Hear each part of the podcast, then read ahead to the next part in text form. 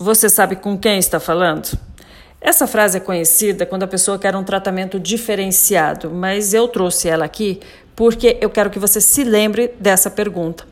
Quando for produzir qualquer tipo de conteúdo de comunicação, com quem você está falando?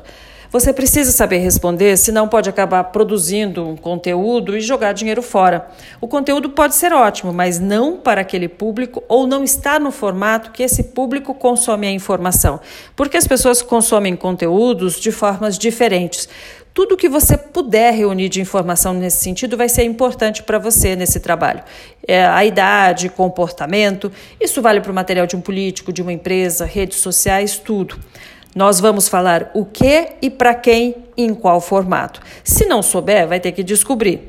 Pode ser uma pesquisa paga ou você usa todas as suas redes de contato com aquele público para você fazer perguntas e conseguir essas informações que são importantes.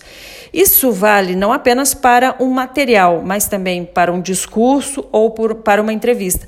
Porque não adianta as pessoas ficarem falando e falando e achar que todo mundo está entendendo. Não é bem assim. Olha, eu vou dar um exemplo, isso é real, aconteceu de fato. Um político usou a palavra protagonismo na sua resposta em uma entrevista ao vivo para uma rádio. Assim que ele concluiu, o âncora retomou e explicou o que era protagonismo de uma forma muito simples.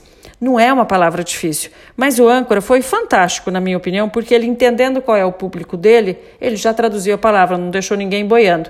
E eu trouxe aqui o exemplo de uma palavra que eu considero simples, que ela não é uma palavra técnica, justamente para que você se lembre de que o que é óbvio para a gente não é óbvio para todo mundo. A gente precisa saber com quem está falando.